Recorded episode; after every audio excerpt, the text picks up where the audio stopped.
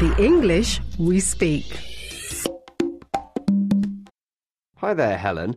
Now, something really funny happened to me on my way here this morning. Oh, really? Do tell me. I love a funny story. Right, a man got on my bus wearing his shoes on the wrong feet. Okay, and what happened next? Well, then he started speaking to me. He asked if I liked Shakespeare. Oh, right. And then he started reading one of Hamlet's famous speeches. Yeah, Neil. Yeah?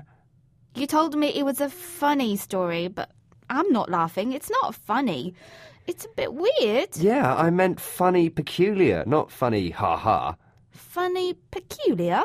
Yes, funny is usually something you laugh about, but sometimes we use funny to mean strange or weird. Because it has these two meanings, sometimes people want to make it clear which one they mean.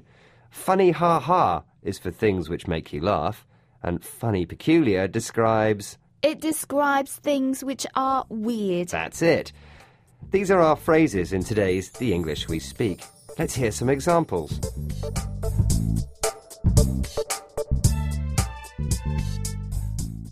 Martin was late every day last week.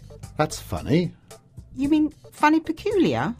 Yeah, it's strange. He's always on time.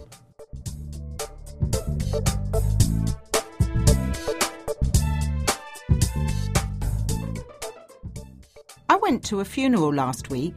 Everyone there was in a good mood. It was funny. Funny peculiar, I mean. Yeah, that does sound a bit odd, but a funeral is a celebration of someone's life.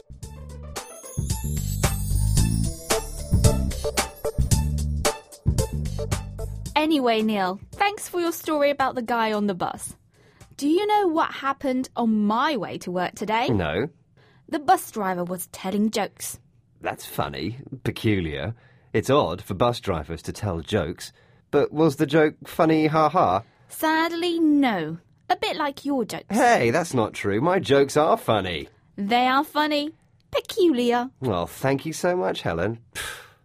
Bye. Bye. The English we speak.